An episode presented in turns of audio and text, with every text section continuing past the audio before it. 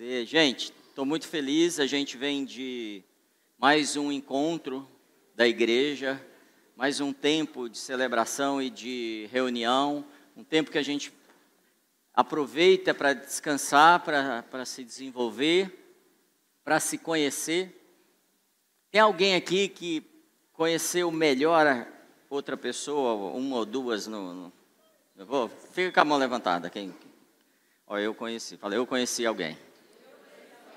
É isso aí. Quem não conheceu, olha em volta. Fica, fica a mão levantada aí. Daqui 15 minutos eu peço para você baixar. Pode baixar. Gente, é, então a gente aproveitou muito o nosso tempo lá. Apesar de termos menos atividades do que os nossos outros encontros. Vocês perceberam isso? A gente teve mais tempo livre, mas ao mesmo tempo a gente estava ocupado o tempo todo, aproveitou todo o tempo. Não teve o que? Tempo perdido. Antes, eu acho que a gente começou a organizar o Evolve, quando foi, Léo? É julho, junho?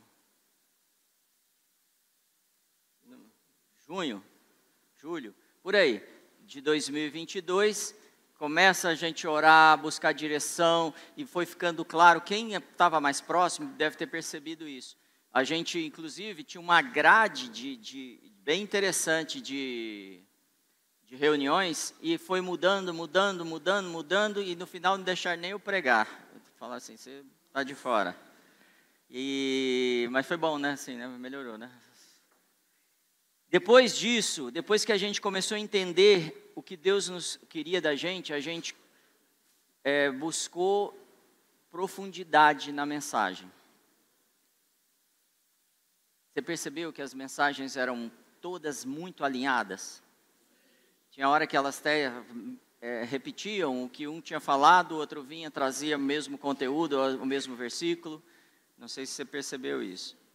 É, a gente teve também uma unção, um mover que aconteceu com pessoas distantes, pessoas que nem são tão próximas e que vieram relatar a mesma experiência. Tipo assim, quem ouviu um som? Levanta a mão aqui. Olha lá, cinco, seis pessoas. Ouviram um som, um som específico.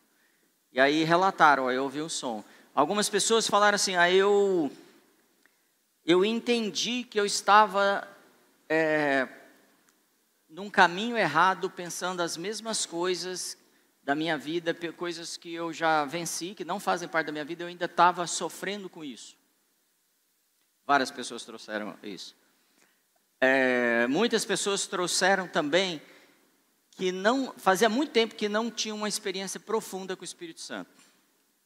Que falava com ele de fim de semana, no domingo, no culto, mas que não vinha tendo experiências com o Espírito Santo.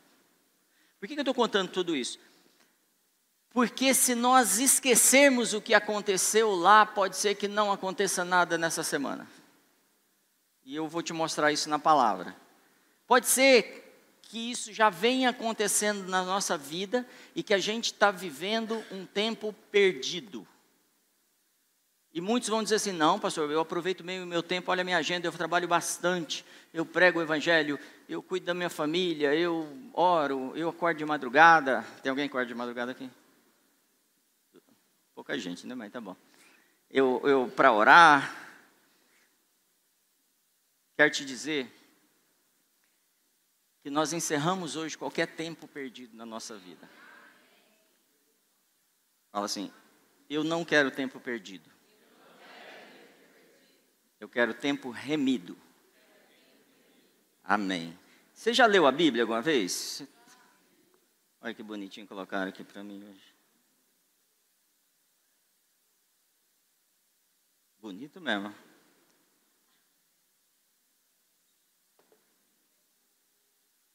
Amém. Você já leu Gênesis 4, capítulo 4, Gênesis capítulo 5? Gênesis é o primeiro livro da Bíblia, se você ainda não leu. E aí tem o capítulo 1, 3. No 4 vai falar da genealogia de uma família. No 5 vai falar de uma genealogia de outra família. No capítulo 4, verso 17 e 18, você tem Bíblia aí? Faz barulho com as páginas aí para ver.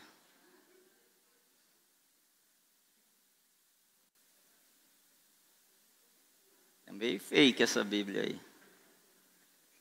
Verso 17 e 18, tá aí, ó. E conheceu Caim, a sua, e ela concebeu e deu à luz a Enoque. Esse não é aquele Enoque que tem toda aquela história lá que andou com Deus, não, tá? E ele edificou uma e chamou o nome da cidade conforme o nome do seu filho Enoque. E a Enoque nasceu Irade. E Irade gerou. Como é que chama esse nome aqui? É isso aí. Meu Jael gerou. Bom, para quem está grávida aí. Que gerou a Lameque. Amém. Então, no capítulo 4, a gente vê a genealogia de quem? Caim. A gente vai conhecer uma árvore genealógica de uma família. Capítulo 5, vamos começar a partir do verso 3, diz assim: aí, E Adão viveu 130 anos e gerou um filho à sua semelhança, conforme a sua imagem, pôs o nome de Sete. Quem é Sete? Sete é o filho que nasceu depois que quem morreu? Abel. Ó, tem gente que leu a Bíblia mesmo. Abel morreu, ok? E aí, depois de. É, tinham, eram dois irmãos, como é que eles chamavam? Abel e? Caim. Caim matou Abel, daí nasce Sete. Esse é o momento que nasce Sete. É o, segundo, é o terceiro filho de Adão. Adão viveu quantos anos? E gerou um filho à sua semelhança, conforme a sua imagem, e pôs-lhe o nome de 7. Verso 5. E foram todos os dias de Adão, que Adão viveu, 930 anos e. Verso 8. E foram todos os dias de Sete e morreu. Quando a gente lê essa, essas duas genealogias, o que, que tem mais de diferente na narração de uma e na narração da outra? mais semelhança, que mais? Morreu na idade avançada, o tempo que permaneceu na terra. Elas duas, lembrando que é o Espírito Santo que inspirou isso, amém? E Moisés escreveu, ok? Por que, que ele narrou tão diferente as duas histórias? Uma, ele fala assim, ó, Caim, teve Melilael, Josael e teve essa galera toda aqui. E o outro, a outra genealogia é assim: viveu tantos anos, tal, tal, tal, e gerou um filho, tal, tal, tal, e, e, e morreu com tantos anos. Por quê? Por que, que, por que, que a Bíblia trata duas genealogias de forma diferente? Narra a história de duas famílias de forma diferente. Porque a gente aprendeu que Deus não faz acepção de pessoas. Glória a Deus por isso, amém? Onde está escrito isso? Hã? Tiago. O que está escrito lá? Ah, então vocês vão lá dar uma olhada então. Por quê? A gente pensa que a acepção de pessoas é Deus tratar alguém diferente que tem a mesma atitude. O que a gente não entende é que Deus é justo. Deus é justo? Então ele não pode tratar duas pessoas diferentes da mesma forma. Eu não posso tratar os meus filhos da mesma forma. Mas a gente aprendeu que eu tenho que ser justo. E o assunto não é o julgamento que uma pessoa passa. Isso é uma lei. Vai, vão passar os dois pelo mesmo crivo. Mas as pessoas não são iguais, são? Então Deus trata a gente diferente mesmo. Você já viu, por exemplo, inclusive em momentos diferentes da nossa vida. Você já viu as mães, tem muita mãe com bebê já viu aí? Você já viu elas fazerem cara para os bebês? Por que, que elas fazem isso? E quando o filho tem 14 anos, tem algumas que ainda fazem, mas elas param de fazer. Que é outro momento. É o, é o, ele está vivendo uma fase diferente, você vai tratar diferente. É isso que a Bíblia vai tratar como equidade, que é eu trazer um equilíbrio para cada situação. Então, muitas pessoas é, esperam de Deus o mesmo benefício, o mesmo acesso que uma outra pessoa que está próxima de Deus. Eu estando longe, eu não tendo vida com Deus, eu vou no culto domingo até, mas eu não tenho relacionamento com Deus, eu espero que Ele faça, que Ele fale comigo da mesma forma que fala com a pessoa que está próxima. Ele não pode fazer isso. Primeiro, porque ele vai falar o segredo dele com quem ele confia. Não é verdade, pastor? Vamos pensar em Jesus. Jesus é parecido com Deus? Jesus tinha quantos discípulos? Tratava todos iguais? Não, o que, que ele fazia de diferente? Ele tinha doze. Dos doze, ele chamava para uma conversa íntima quantos? Três. E um era muito íntimo, que, que ele, o próprio narrador, própria pessoa, diz que ele deitava no ombro de Jesus, não é? E ficava por ali. Então, a Bíblia tá, tá, ela mostra claramente que Deus olha para as pessoas de forma diferente. Uns, ele deu a oportunidade de ser rei, sim ou não? São reis, porque quem decide o governo? Quem estabelece e destitui um governo? Fala Deus. Deus, é a Bíblia que diz isso. É... Quem é que dá dons? Deus, Espírito Santo. E vamos, vamos pensar, a gente teve pessoas ordenadas lá no, no retiro, dons ministeriais. Quem é que dá dons ministeriais? Deus. É tão incrível que ele vai chamar a gente de quê? De corpo. Mas cada um é uma parte do corpo. Ele não fala isso? Um membro diferente e uns têm menos honra. É honra que é a palavra, agora me fugiu. E, e, e a gente tem que tratar ele com mais cuidado.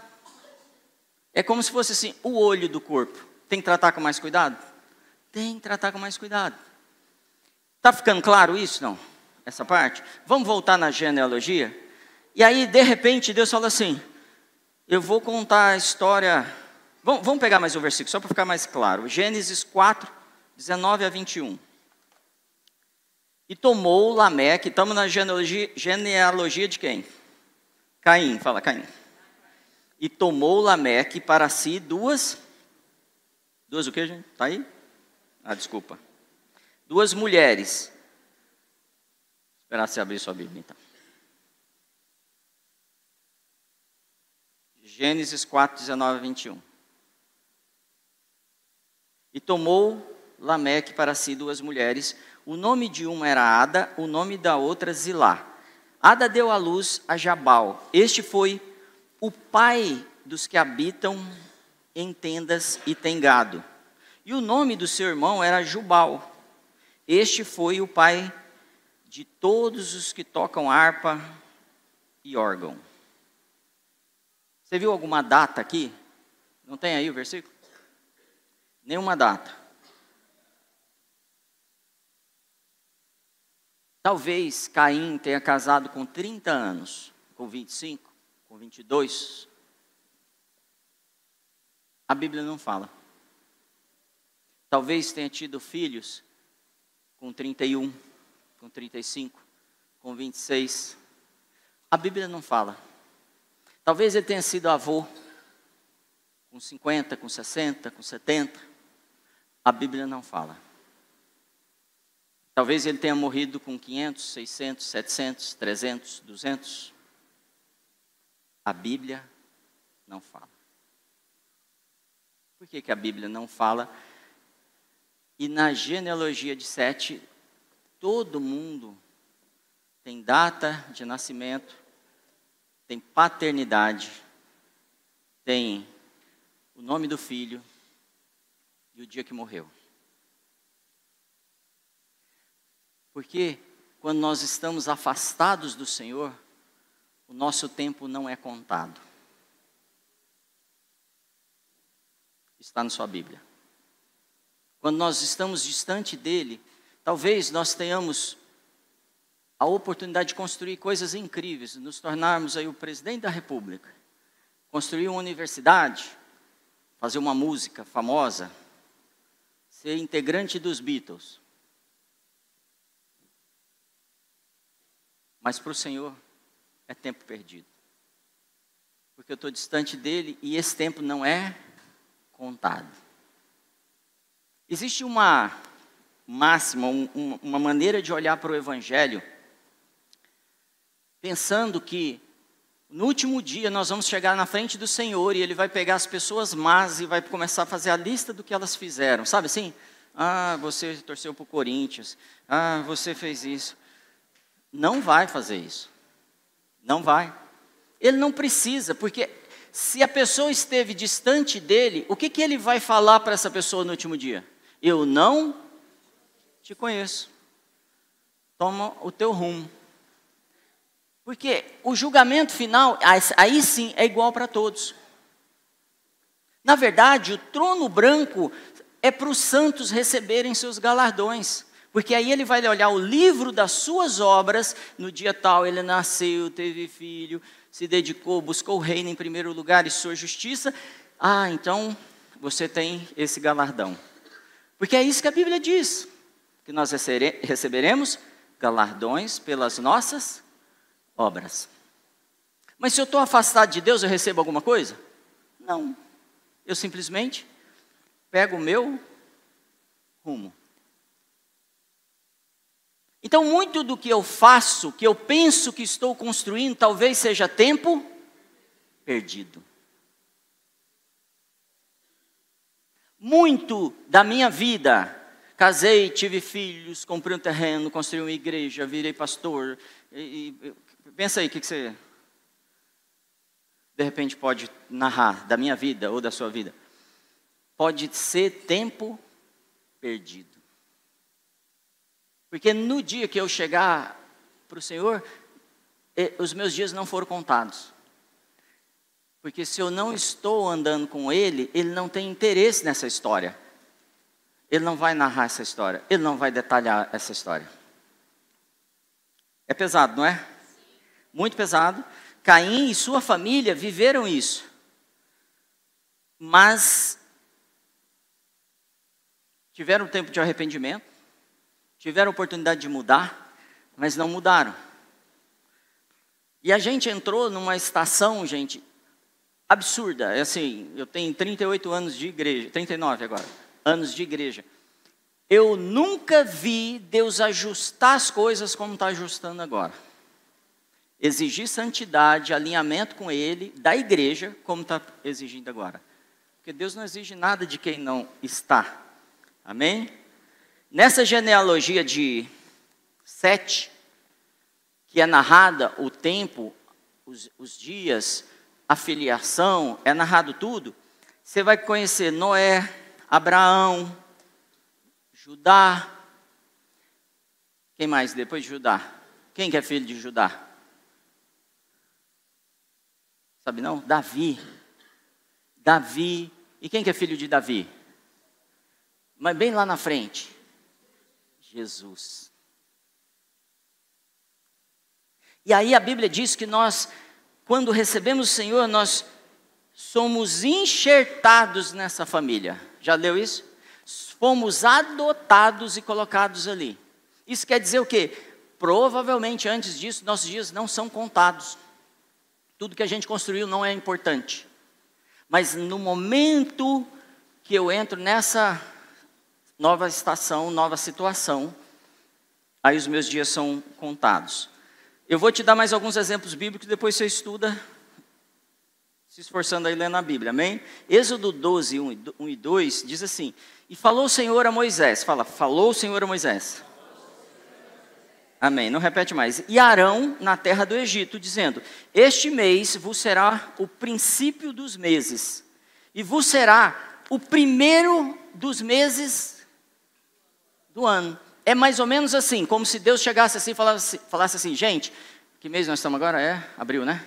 Gente, a partir de hoje, o primeiro mês é esse, não é janeiro. Foi isso que Deus fez na história aqui. E por que, que ele está fazendo isso? Porque naquele mês eles passaram o sangue nas portas e eles saíram da escravidão.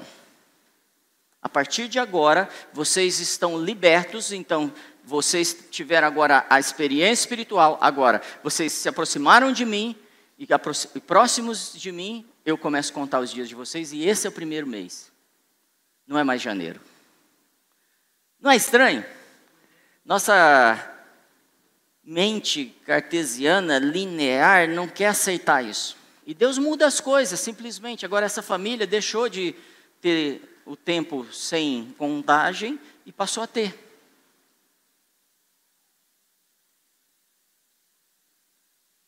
Deus liberta um povo e começa a contar o tempo desse povo. Esse povo se aproxima de Deus e Deus começa a contar esse povo, o tempo desse povo. Pastor, isso é meio estranho. Está na sua Bíblia, depois você lê lá e, e, e, e pode me cobrar. Início de um tempo espiritual numa, numa nação e Deus começa a contar o tempo dessa nação. Como é que está o seu tempo?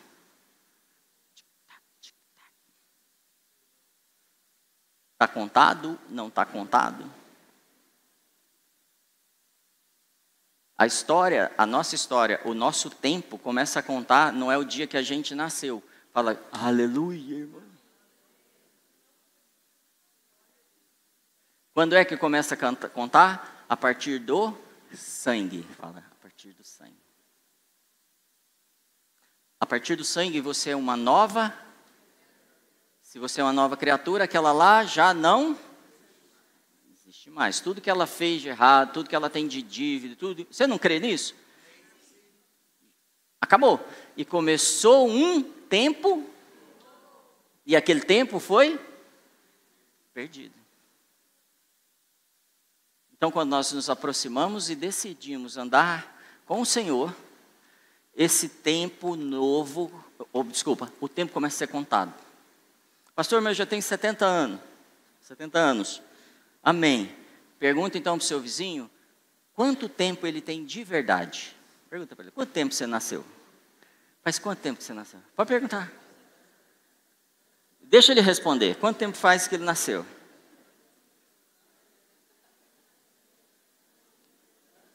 Tem gente que nasceu esse domingo com a gente lá. Um ano, um ano aqui que nasceu. Fala, bebezão. Gaziela é uma menina, 27 anos. Quantos anos você tem, Éder? Cinco anos o Éder tem.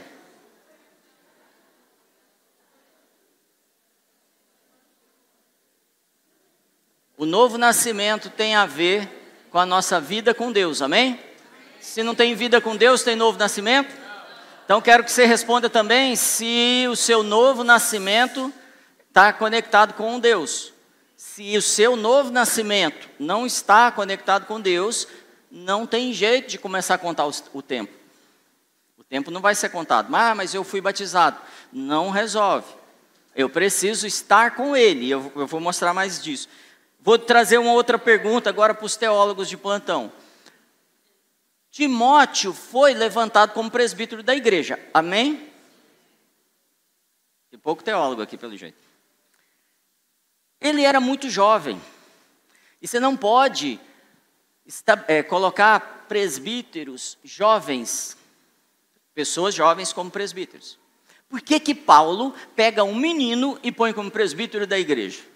como anjo de uma igreja. Porque a nossa idade espiritual é processada, funciona. Funciona diferente da nossa idade de vida normal, cronológica.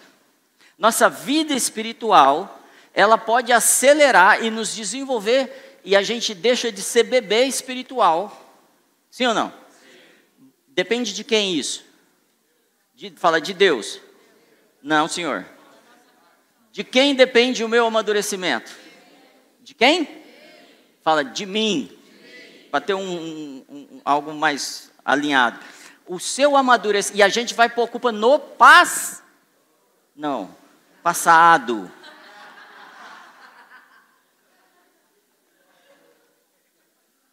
Pastor nunca tem culpa. A gente vai ser pôr culpa em alguém. A culpa é nossa. A gente põe quem a gente quiser. Então, não estou amadurecendo. Não estou me desenvolvendo. A culpa é de alguém. Não, querido. Você só, você se desenvolve de verdade com duas frentes. Discipulado, fala discipulado. discipulado. E aí você precisa realmente se conectar com pessoas mais maduras para poder te discipular. Teve um amém, gente. Amém. Eu sei por que, essa semana me contaram, por que as pessoas não gostam de discipulado, porque houve abuso nos discipulados. Amém? Eu quero te dizer que o, o discipulado da Bíblia não mudou, ele não foi tirado porque pessoas abusaram disso. O discipulado, a ordem de Jesus e a maneira dele pensar continua a mesma. E eu quero me alinhar com ele porque eu quero que meus dias sejam contados. Então eu, eu abro mão do que eu penso sobre o que os outros fazem com o discipulado, sobre paternidade, sobre liderança, sobre governo da igreja, sobre alinhamento, sobre comunhão dos santos, sobre celebração, sobre culto, sobre qualquer coisa que, a gente queira estabelecer. Se é bíblico, eu estou feliz.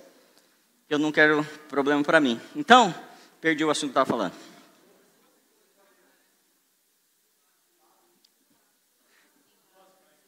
Discipulado e lugar secreto. Lugar, fala, lugar secreto, senão vocês não vão lembrar. Se você não tem lugar secreto, você não está amadurecendo, você é um bebezão espiritual. Pode ser que nem bebê seja mais. Por quê? Porque pode ser que você tenha até esquecido por que está fazendo o que faz. E esteja fazendo porque alguém fez ou porque tem medo de ir para o inferno. E Jesus nunca nos pregou, pregou para a gente, falando assim, ó, venham, porque senão vocês vão para o inferno. Pregou assim? Não. Quem ele falou eram os que estavam de fora. O pai de vocês é o diabo. Jesus falou isso? Falou. Jesus fofinho. Então a contabilidade de Deus ela é bem diferente. Você pode ser um jovem, amém? E ser maduro. Depende do seu lugar secreto e do seu discipulado. Pastor, mas eu não tenho discipulado, eu já tenho 30 anos de igreja. Sinto em lhe dizer, você não foi experimentado. Sem ser experimentado, a gente não é amadurecido.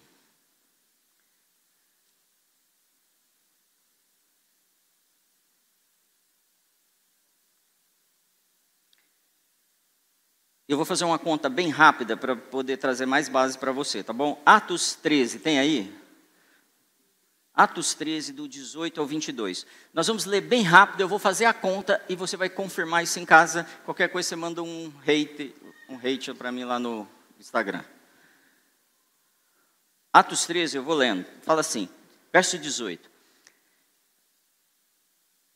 e suportou os seus costumes no deserto por espaço de quase 40 anos. E destruindo as sete nações na terra de Canaã, deu-lhes por sorte a terra deles. E depois disso, por quase 450 anos lhe deu juízes até o profeta Samuel. E depois pediram um rei, e Deus lhes deu por 40 anos a Saul, filho de Cis.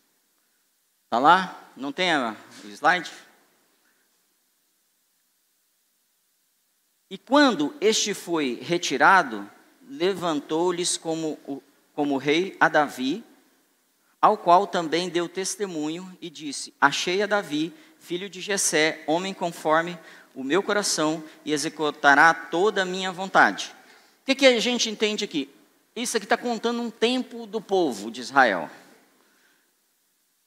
É, 1 Crônicas 29, 26, não precisa abrir, diz assim: Assim Davi, filho de Jessé, reinou sobre todo Israel. Quanto tempo Davi reinou sobre todo Israel?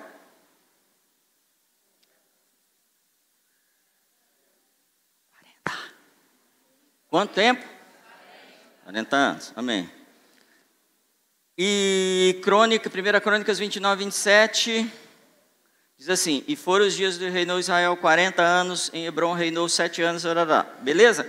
Somando todo esse tempo que o Paulo está falando no livro de Atos, contando essa história, nós chegamos a 573 anos. A Bíblia está falando de 573 anos, guarda esse número aí, tá bom? 1 Reis 6.1, tem aí, tem aí slide? 1 Reis 6.1. E sucedeu que no ano de 480, fala 480, depois de saírem os filhos de Israel do Egito, no ano quarto do reinado de Salomão sobre Israel, no mês de Zive, este é o segundo mês, começou a edificar a casa do Senhor. Amém? Quantos anos? 400 e? E no outro texto nós lemos quanto? 563. Quando você for para for fazer a pesquisa na Bíblia, você vai ter duas datas mesmo. Uma vai falar 573, a outra 400 e? Qual é a diferença de uma para outra em números? Um menos outro? 480 menos 573? 93 anos. Muita gente vai dizer que é um erro bíblico. Que quando o livro de Atos vai narrar a mesma história que está escrita no Apocalipse, ele fala que tem mais tempo 93 anos a mais. Eu vou te mostrar onde estão esses, esses 93 anos. Aí você vai me ajudar a descobrir por que, que isso aconteceu. Ó, Juízes 3, 8. Consegue aí? Não, Juízes 3, 8. Diz assim: Então a ira do Senhor se acendeu contra Israel e ele os entregou na mão de Cusã-Risataim, rei da Mesopotâmia, e os filhos de Israel serviram a Cusã-Risataim oito anos. Fala, oito anos. Juízes 3,14. Os filhos de Israel serviram a Eglon dos Moabitas 18 anos. Fala, 18 anos. Juízes 4, 2 e 3. E entregou o Senhor na mão de Jabim, rei de Canaã, que reinava a Razor. Vou pular, tá? Quantos anos? 20 anos. Juízes 6, 1. Porém, os filhos de Israel fizeram o que era o quê? mal aos olhos do. Eles eram quem? Quem que a Bíblia fala que eles eram? Filhos. Amém? Fizeram o quê? E o Senhor os deu nas mãos dos midianitas por. Já entendeu tudo, né? Juízes 13, 1. E os filhos de Israel tornaram a fazer o que era mal aos olhos do Senhor, e o Senhor os entregou nas mãos, na mão dos filisteus por 40 anos. Tem uma soma aí, põe aí para mim. Vamos falar todos esses números aqui. Quanto será que vai dar? Vejo que és profeta. Por que, que a Bíblia fala 480 anos e não 573? Porque os filhos, fala os filhos, mas assim, estava aprontando. Então, eu estou salvo, recebi Jesus, fala, recebi Jesus, mas eu ando mais ou menos. E eu volto para o culto domingo, mas na segunda eu faço um negocinho. Eu não tenho um compromisso com o plano de Deus, mas eu ando próximo. Esse tempo, mesmo quando é domingo, ele não conta. Eles deixaram de ser filhos? Não, em momento nenhum. Mas ele não contou esse tempo. Mas eu estou na igreja, pastor, 32 anos. Sabe o que, que a gente lembra de um texto que fala sobre isso? Não fala? Mateus 7, 22 e 23. Muitos me dirão naquele dia: Senhor, Senhor, profetizamos lá no Just, fomos nós em seu nome a gente pulava lá na hora que o Natan cantava aquelas músicas. Expulsamos demônios, a Carol com aquela guitarra barulhenta. Em teu nome nós fizemos maravilhas. O que, que esse pessoal fez? Foi na igreja ou não? Eles estavam na igreja ou não? Então é possível estar na igreja e nossos dias não serem contados. É possível estar na igreja e não estar. Você quer um exemplo? Quando o pastor pede para você ficar de pé, você, por dentro você fica sentado ou em pé?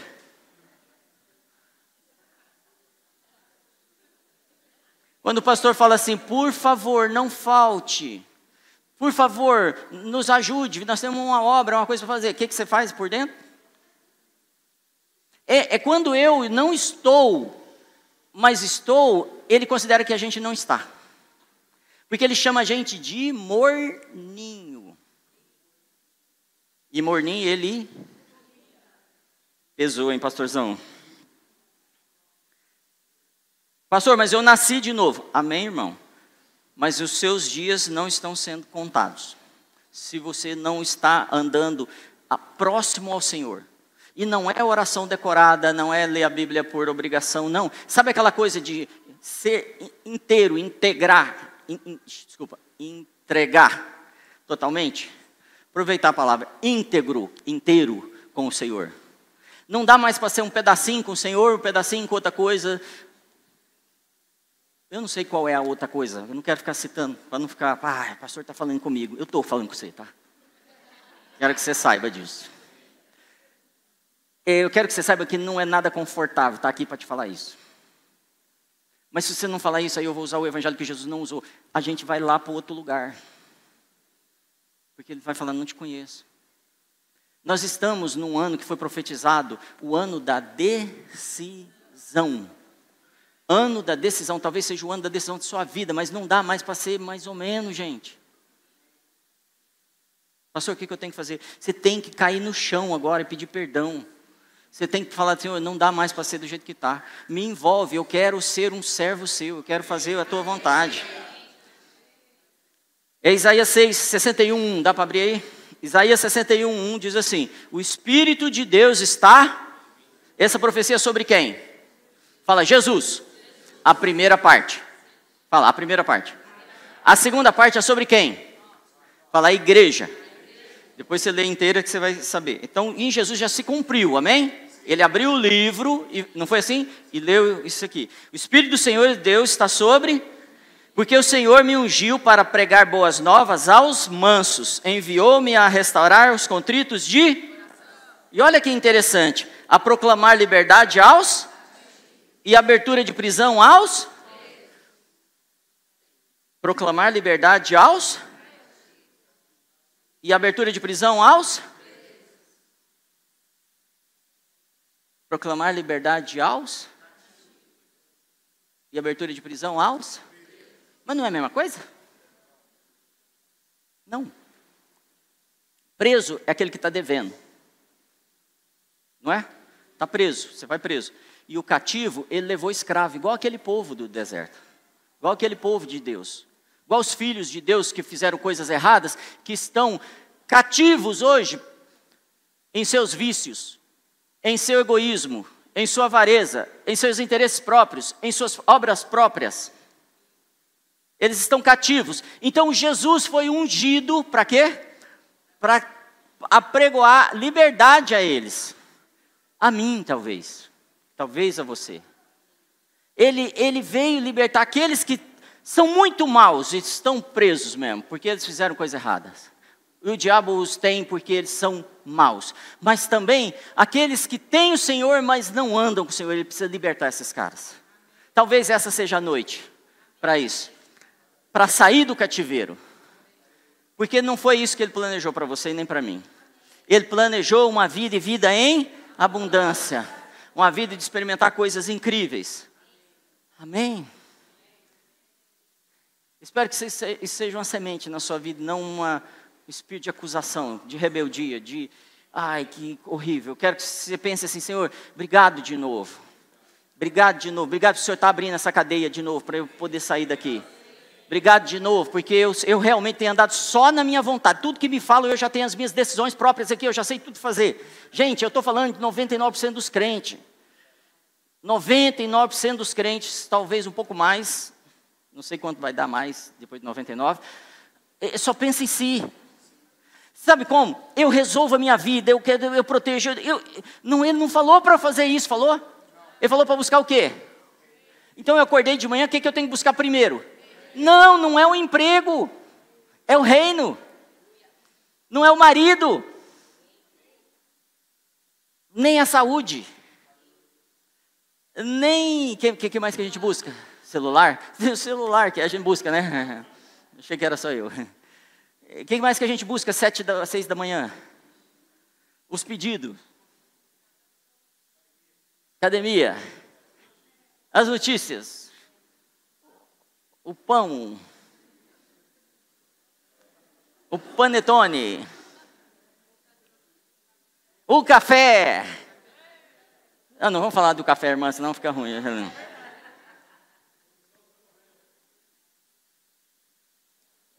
Jesus não pensa assim.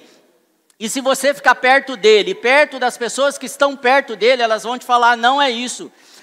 Ele te dá todas as coisas que você precisa.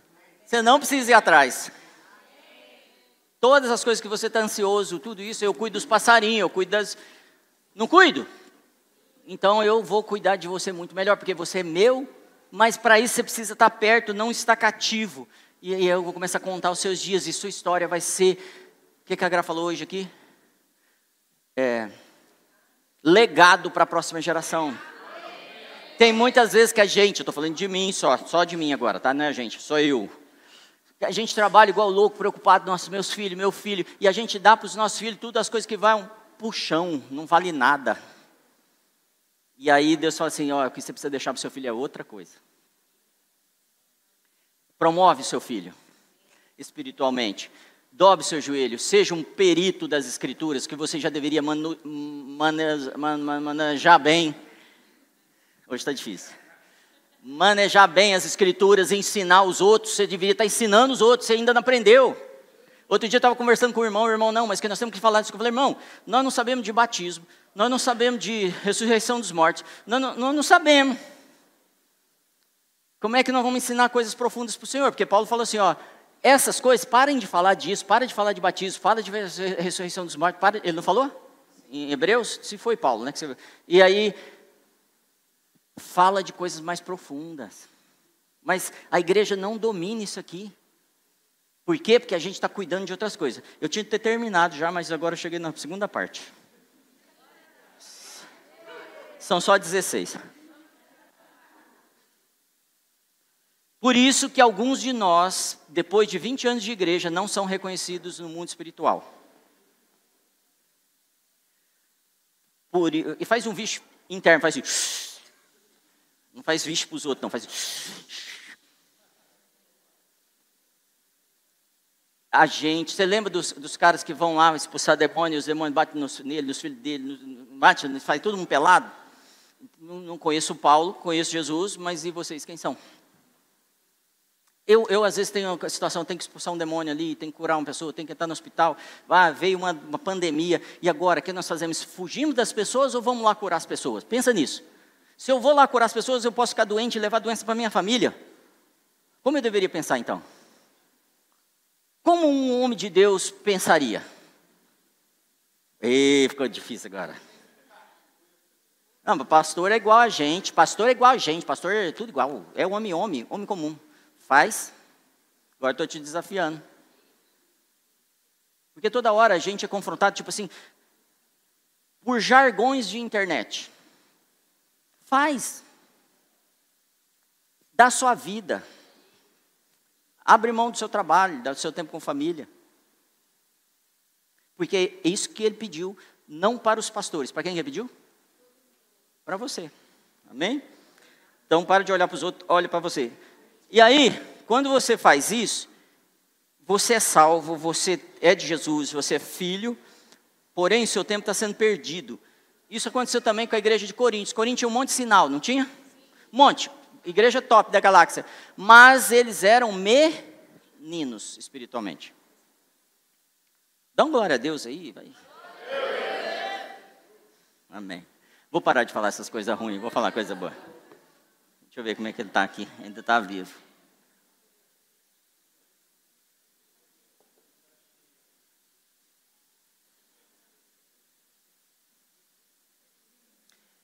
O efeito contrário da decisão de se afastar de Deus, e afastar de Deus, gente, não é roubar, matar, destruir. Se afastar de Deus é não ter uma vida com Deus 24 por 7. 24 por 7. Se eu não tenho vida 24 por 7, eu estou afastado de Deus. Amém? Além do 24 por 7, eu tenho que ter hora extra no secreto. Além do secreto, eu preciso ser discipulado. Pastor, você já pensou o problema financeiro que isso vai me causar? Amém. Mas quando a gente, o efeito contrário é quando a gente se conecta com Deus, a gente não tem falta de coisa alguma. E aí a gente não tem falta de coisa alguma e a gente começa a se tornar bênção na vida do vizinho, que às vezes a gente não sabe nem quem é. E depois a gente começa a se tornar bênção para os irmãos da igreja, para a família da gente. E a gente começa a se tornar bênção e, e Deus fala assim: não pode faltar nada para esse cara, para essa mulher, porque é um filho amado a quem eu tenho prazer, ele faz a minha vontade. Ele não, o diabo não o toca e ele vai, continua avançando. Imagina 100 pessoas assim, que a prioridade delas é o reino, fazer a vontade do Senhor. Imagine em uma única igreja 100 pessoas assim. O que, que pode acontecer? Ninguém tem falta de nada, foi isso que aconteceu em Jerusalém. E tem gente que vai fazer conta de investimento financeiro para ver se eles fazer, fizeram lá uma, uma pirâmide financeira, alguma coisa, para poder não faltar dinheiro para os outros. E quando isso acontece, Deus usa a igreja dele para a segunda parte de Isaías 61, que é restaurar cidades assoladas. O Senhor falou para nós orarmos pedindo o quê? Nações. Ele não falou para você pedir mais filho, ele não falou para você, pode pedir, tá bom? Pessoal é mais sorteiro aqui, vamos liberar aqui. Sorteiro não, desculpa, recém-casado. Amém? Vamos liberar. Aqui, vou liberar direto aqui, ó.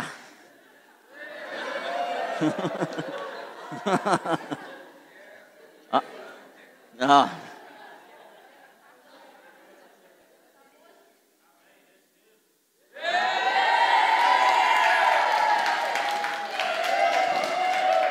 Falei que tinha milagre, gente. Amém. Falando em milagre. E aí, quando a igreja toma essa posição, a cidade é mudada.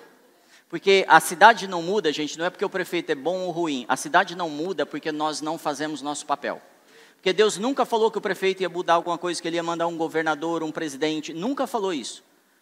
Ele falou que nós seríamos chamados carvalhos de justiça.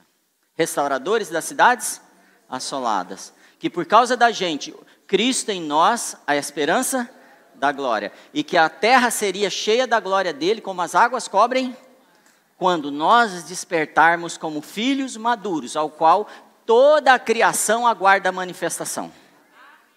É isso que ele está esperando. Gente, para de andar filho cativo, para de andar filho menino e, e, e se entrega 100% que você se torna um filho maduro. Filho maduro muda uma nação. É assim que é para funcionar. Tem um, um vídeo aí para mim? É, a gente tem muitos testemunhos. Um monte de testemunho lá no, no Retiro, no Evolve. Um monte, um monte, um monte, um monte, um monte. Só que o que, que acontece? A gente esquece o que aconteceu com a gente.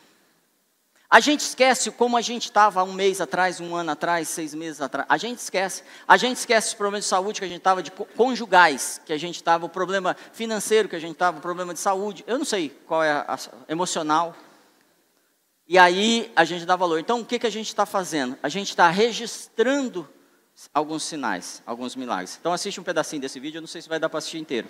Mas vamos. Pode liberar.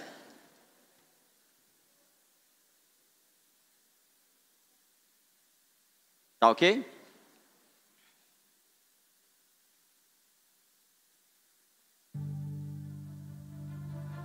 Meu nome é Sérgio Rafael da Silva tenho 56 anos, sou técnico em telemetria e vídeo de monitoramento. Então, eu conheci a casa através da minha filha, da minha filha e do meu genro, Eliseu. Aí um dia eu cheguei, quando eu cheguei em casa, na casa da minha, da minha filha, e falei que ia para a igreja, todo mundo, ninguém acreditou. Aí até estava jogando vôlei em casa, no final de semana. Voltando, falei, hoje eu vou para a igreja. Aí um amigo meu falou assim, ô Sérgio, você tem cerveja na sua casa? Falei, tenho, só que tá quente. Eu falei, ó, pega esse fardo que eu não vou beber hoje, porque hoje eu vou na igreja, então eu acho legal a gente não tomar nada. Então, beleza. E todo mundo assim meio achou estranho. Ele foi para a igreja. Quando eu cheguei na Just, é, foi um impacto muito legal. Assim, já fui para outros lugares, mas assim, a Just, ela me demonstrou uma outra coisa. É, as pessoas, assim, o cumprimento das pessoas, de agradar, de, sabe, é, você vê assim que é verdadeiro. Então, isso é importante para mim. E aí, continuei indo, fui indo, é, comecei a conhecer as pessoas, o pastor Marcelo, a Grazi, todo mundo, o pessoal da banda. Então, comecei a me envolver mais. Logo que eu fui para para Just, eu já, já tinha, faço tratamento renal há 12 anos, né? Então eu já tinha o, o tratamento. Só que meu rim caiu muito. Teve um mês assim que ele caiu muito. Ele chegou, ele estava 30%, 40%, ele foi para 10%. Os médicos falavam, Sérgio, seu rim já está numa época que você vai precisar transplantar ou começar a fazer hemodiálise. Estava com a minha filha, é, minha, eu falei assim para os médicos, eu não vou fazer a, a hemodiálise mesmo, nem que eu tiver que morrer. Então eu acho que eu assim, quis enfrentar Deus. Assim, hoje eu sei o que eu errei, do jeito que eu errei. É, como foi falado na palavra, eu estava com o coração, é, sabe? E, e, assim, eu não estava querendo me aceitar. E eu falei isso, minha filha ficou brava comigo, tudo. Aí fui fazer essa peritoneal, onde assim, Teve um erro de perfurar, fizeram uma perfuração numa veia, numa artéria minha, só que ninguém descobria. E esse catéter ele não funcionava, ele ficava travado, saía só sangue, sangue. Um outro lugar lá, uma outra sala, né? Aí fui para uma outra sala, minha filha do meu lado começou a chorar, chorar, chorar. Aí eu vi que as coisas estavam piorando, eu falei para ela: "Filho, o pai vai morrer". Aí eu falei: "Filho, o pai vai morrer". E ela chorando do meu lado, eu falei, ó, liga pra Leibiana, né? Que é minha esposa. Aí peguei, ligou pra minha esposa, minha esposa chegou. Minha esposa chegou, aí eu apaguei. Depois que eu falei que ia morrer, eu falei pra. Pensei comigo, falei, não, não vou morrer. Eu vou orar, vou pedir a Deus. E comecei a orar. Até aí, onde foi que eu não lembro mais de nada. Até perguntei, logo depois que eles me desentubaram, eu perguntei para minha esposa, eu vou morrer.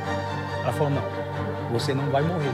Os médicos te desenganaram, mas Deus te deu, fez um milagre na nossa vida, porque você voltou. E ela, assim, eu vi o sofrimento dela e, e foi muito, muito assim.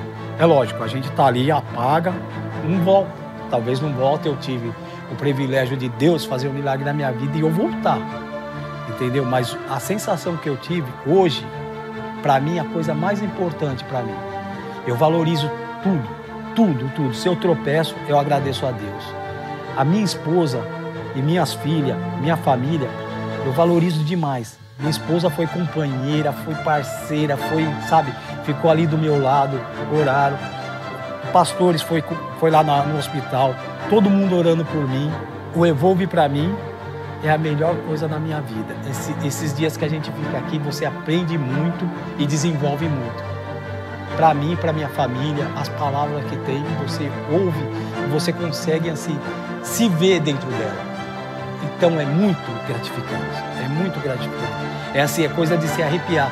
Ah, mesmo assim, a hora que você está aqui assim e você ouve a banda, você consegue se envolver tanto que arrepia, que você consegue é, ter uma sensação, você chora, sabe? Você fica emocionado. Então é muito gostoso, é muito gratificante. Sim, o Espírito Santo, sabe? Eu sinto.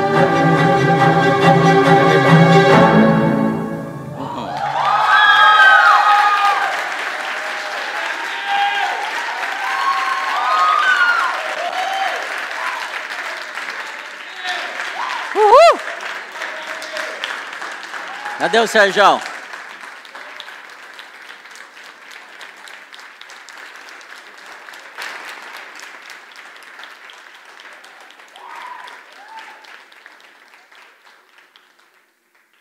Sérgio, ele não contou um monte de coisa ali, porque cortaram. Na verdade, o vídeo tem 23 minutos. Eles falaram, não.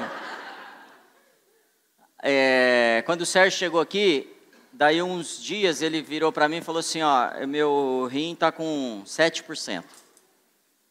É, o médico não está entendendo, a gente orando, a gente cuidando disso, e, o médico, e ele falou assim, o médico não está entendendo por que, que eu estou bem. E ele ia jogar bola todo segunda-feira com a gente. E o rim com 7%. A gente esteve com é, um homem de Deus esses dias, ele contando a respeito do Laurie Cunningham, é o fundador da Jocum. O fundador da Jocum está com 87 anos, está com câncer em tudo, tudo que você pensar, então é dor absurda e não pode falar, porque já tomou tudo aqui. Porém, ele recebe um líder mundial por hora, não sente dor e fala normalmente líderes tipo o filho do Billy Graham, o Mel Gibson, vai pensando no nível do, dos líderes. É, eu estou te contando que tem coisa que você não vai entender, mas vai acontecer dentro da igreja. Não vai acontecer em outro lugar. Então, quando ele chega aqui, ele está sem, estava desesperado. Eu vou contar um pouco do que eu vi. E aí a gente orando, lutando, e ele funcionando normal. Ele começa a melhorar, porém o, o rim não está funcionando bem. Então Deus quer que ele funcione, porque existem pessoas, vai estudar, eu, vou, eu trouxe o um livro ali do, do que acontece na China, pessoas que sem o globo ocular, ocular que vê, mas é impossível, pastor. Vai estudar. Como um monte de coisa a gente não pode, nunca vai ter acesso, porque tem gente que tem interesse que não tenha. Tem um monte de coisa acontecendo nas mãos do Senhor. E Ele pode fazer você viver uma outra história sem os recursos que você está pensando que você precisa. Sem habilidade física ou emocional, intelectual que você pensa que você precisa. Porque quando as pessoas olhavam para Pedro falando, eles falavam, mas esse não é aquele que é iletrado. Pedro não fez uma pós-graduação. Mas Deus usava ele num nível high. E Deus quer fazer isso. E por que, que a gente está contando esse testemunho? Eu não sei se você viu da Gabi, do Mauro, são sensacionais. E a gente cortou, tá? E aí eu não vou contar o resto do Sérgio, depois ele conta tudo para vocês. Os milagres, é uma situação. Ele voltou à vida mesmo. Um dia o Renato, vou contar aqui a sua também, Renato, que já contamos na igreja. O Renato nos liga de madrugada, nós ficamos duas horas e meia por aí, no telefone e ele não respirava. Morrendo no hospital, não respirava, não tinha jeito a gente não vamos entregar. E aí eu e sentado na cama, o pau quebrando, nós oramos, oramos, não vamos sair daqui enquanto ele não recuperar. Até que ele respirou. E aí, daí a pouco ele se recuperou e saiu do hospital, está aqui. Nós somos gratos pela vida do Renato.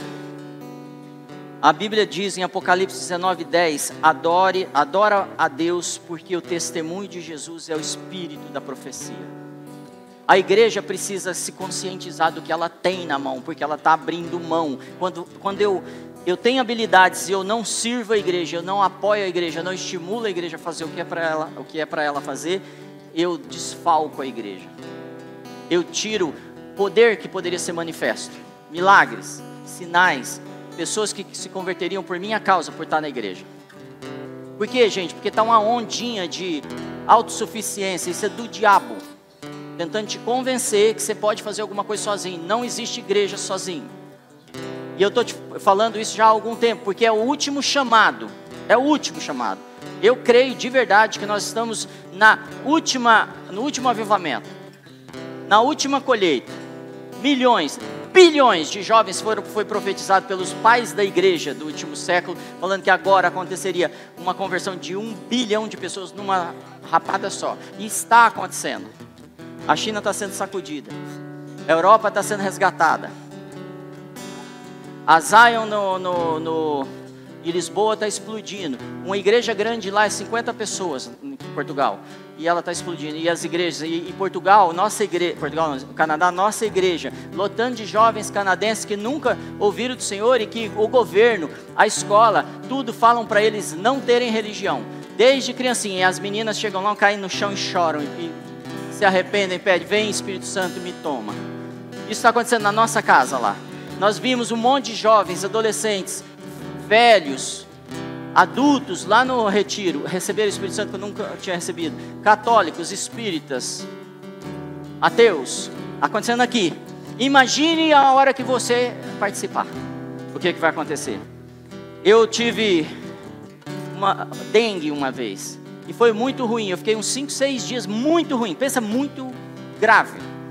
E aí, logo em seguida, quando eu me recuperei, eu peguei dengue de novo. E aí eu comecei a ter dengue hemorrágica e começou a pele ficar toda vermelha para morrer. Porque sabe aquele momento estava morrendo um monte de gente de dengue?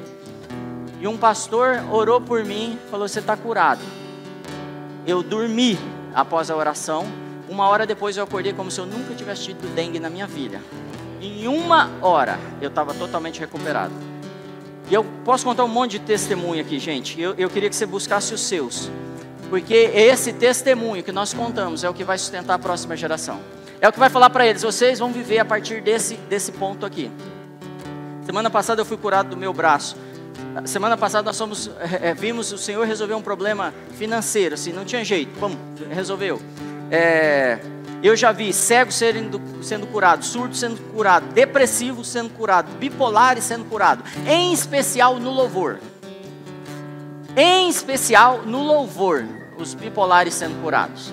Então se prepara, que esse não está acontecendo nem em Ribeirão, é no mundo inteiro. Um dia o Renato estava tocando um violão, só dedilhando, dedilha aí para mim, por favor, só dedilhando. Só fazendo isso. A Fabiola entrou com uma, um, problema no braço e o diagnóstico era: você vai sofrer o resto da sua vida, porque é assim, assim, assim, não tem jeito. Ela naquela porta, ela sentiu um calor e nunca mais teve problema no braço dela. Só por causa do dedilhar de um violão, só por causa de uma pessoa que estava se preparando, se consagrando para que a atmosfera, para que a sombra de Pedro pudesse curar. A sua sombra, o seu nome, a sua presença. Agora não dá mais para esperar. Não dá mais para falar, Senhor, mas eu não estou em dinheiro, minha família está me maltratando, eu não tenho, minha mulher me deixou, meu marido não quer, eu não sei. Eu estou dizendo, Deus quer. E ninguém vai te impedir se você decidir isso. Ninguém. Jovens estão levantando sozinhos, porque seus pais não estão indo. Muitos jovens, muitos. Milhares. Porque seus pais não estão indo. Mas essas casas serão resgatadas novamente, porque eles serão modelo, exemplo. Então, jovens, não durmam, não vacilem, não negociem o Senhor é com vocês e Ele vai fazer grandes coisas através de vocês. Vocês que são mais velhos, usem a sabedoria, dobrem os joelhos, sustentem, sustentem financeiramente eh, uns aos outros, sustentem é, com palavra, com conhecimento, com habilidades que vocês já têm, sustentem oferecendo a casa de vocês para apoiar uma reunião de oração, uma reunião de, de batismo no Espírito Santo. Eu quero liberar batismo no Espírito Santo aqui porque não tem, em nome de Jesus, receba mais do, do Espírito Santo. É seu, seu fogo não está subindo, sua lenha está molhada. Então começa a secar essa lenha agora, porque o calor já está aqui.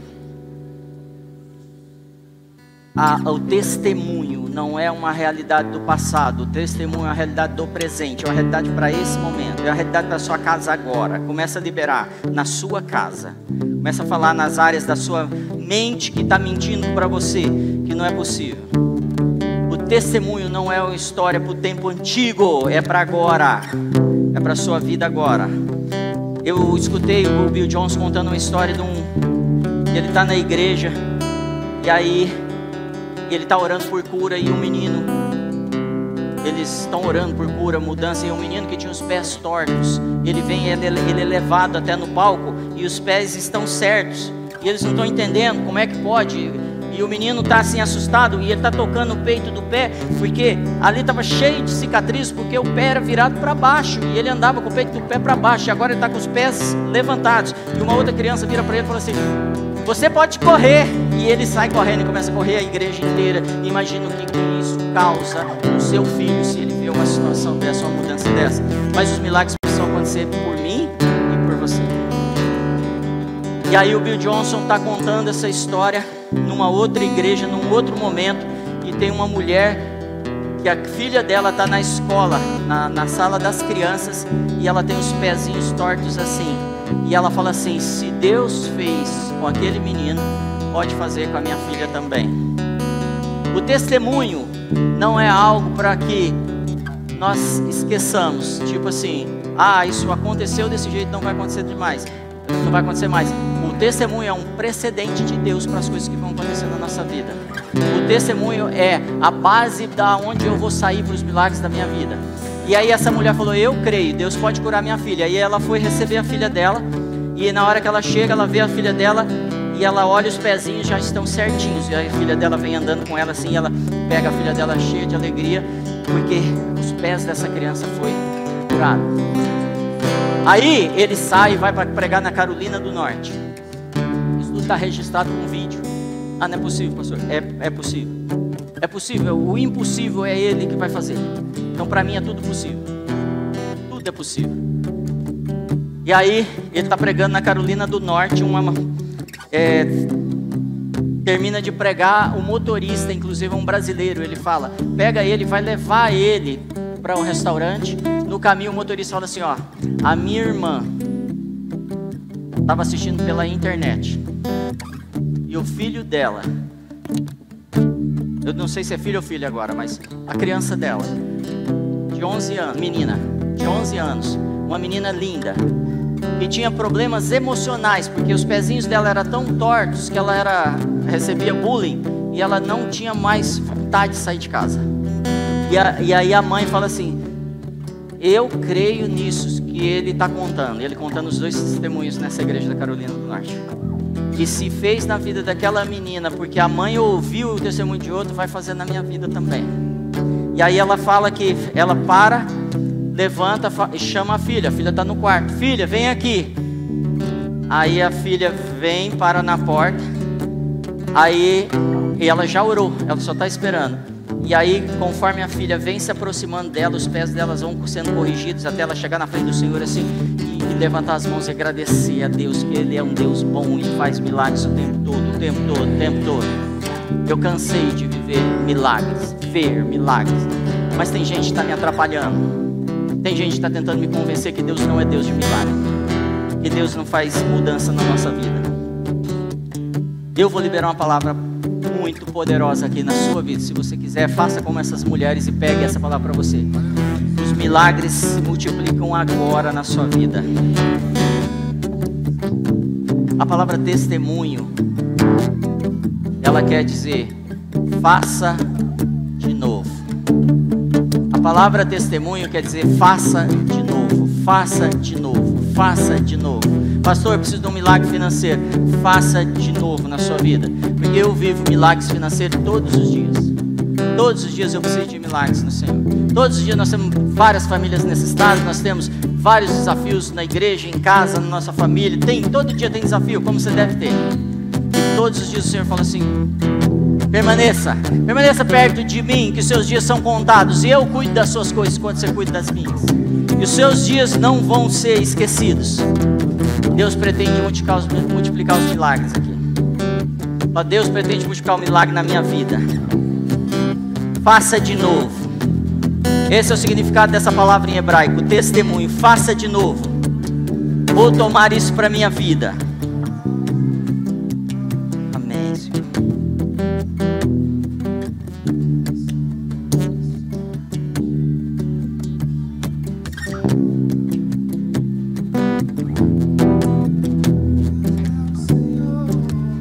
Eu não tenho pressa, eu quero que o Senhor faça o que tem que fazer na sua vida. Deixa Ele fazer quebra os estatutos, quebra agora os protocolos, quebra agora as suas tradições. Fala, Senhor, quero viver um milagre de depender de Ti, de andar contigo incondicionalmente. Eu estou cansado de carregar o jugo da minha vontade, do, do, da, da, da, de defender, Senhor, algo que eu não posso sustentar mais.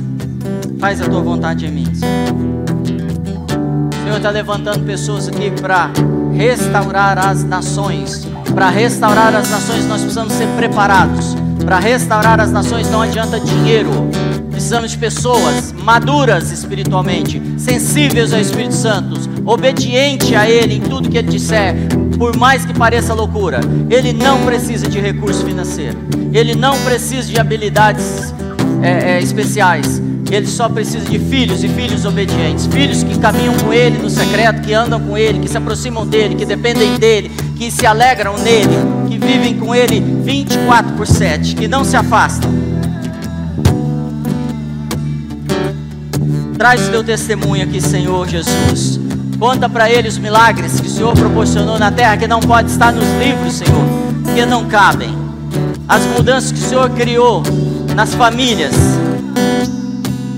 os impactos que o Senhor fez, Senhor, e o Senhor disse que faríamos muito maiores. Então, dá-nos as nações, Senhor, mas prepara um povo aqui. Dá sede e fome de um povo que quer almas, Senhor. Almas, almas, almas, que quer se submeter a Ti, a Tua vontade, que não fica titubeando por todo tipo de doutrina, mas sim se entrega totalmente ao Teu desejo, à Tua vontade. Vem com o Teu fogo, Senhor. Se você ainda não se aproximou e confessou seus pecados e recebeu Jesus como seu Senhor, esse é o momento. Simplesmente balance a sua mão assim que nós vamos orar por você. Você não precisa sair do lugar. Mas, Senhor, eu quero restaurar a minha aliança contigo. Eu quero voltar à posição que era minha.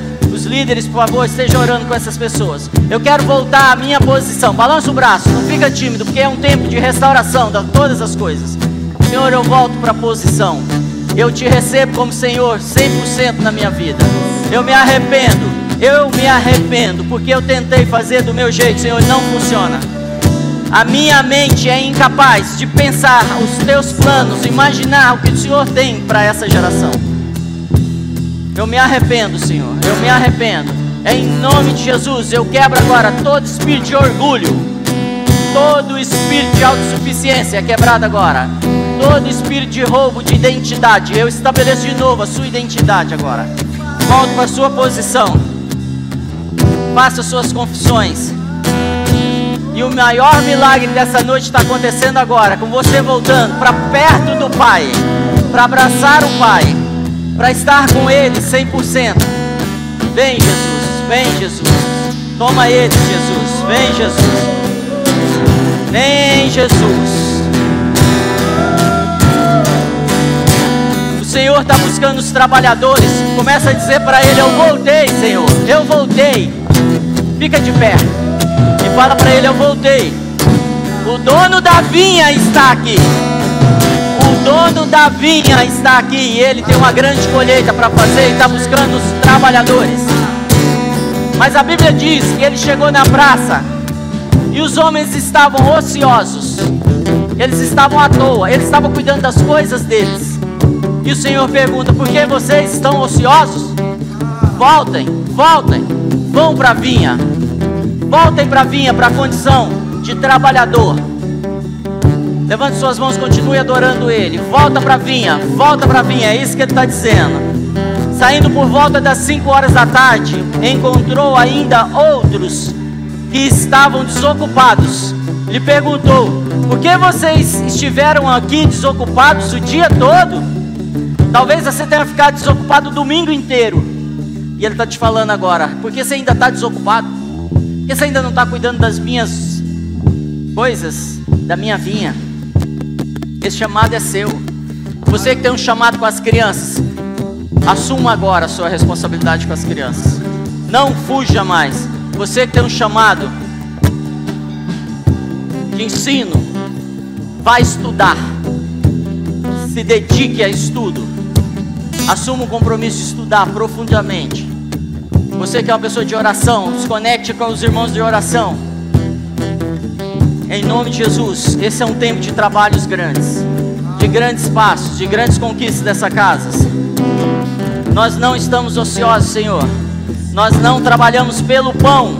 Nós não trabalhamos pelo nosso lazer. Nós não trabalhamos pelas nossas necessidades, Senhor. A, não a partir de agora, Senhor nós trabalhamos para o teu propósito, para o teu propósito, para a tua nação, Senhor.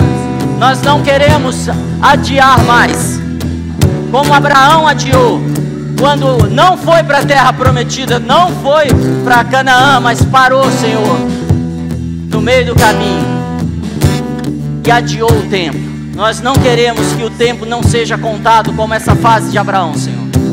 Nós queremos que nossos tempos sejam contados, não queremos mais tempo perdido em nossa vida. Em nome de Jesus, vem, Senhor. Vem, Senhor. Vem, Senhor. Nossa vida é como a desse peixe aqui, ó, muitas vezes. Se eu abrir aqui, enfiar minha mão e tirar ele, em pouco tempo ele morre. E você sabe disso muito bem. Mas a gente tem tentado sobreviver fora da presença do Senhor. E nós não percebemos que temos estado mortos. Temos conquistado nome, família, casamento, fama, mas estamos mortos. Isso acaba aqui. O Espírito do Senhor entra em você agora. A palavra chama o Espírito de Ruar vento, um sopro dentro de você. Continue falando com ele, me esquece um pouquinho, não olha para mim. O Espírito quer falar com você é mais importante.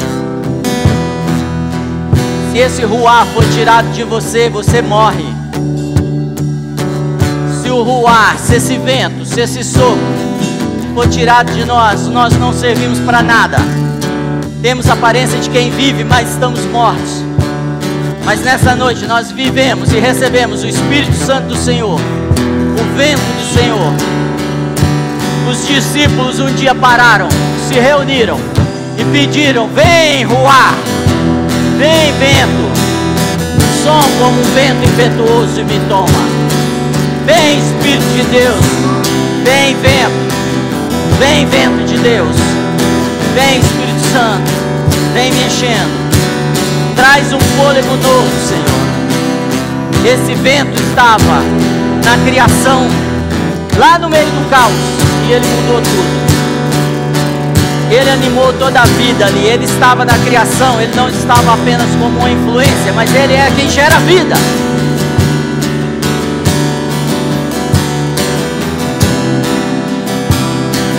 Traz mudança, Senhor.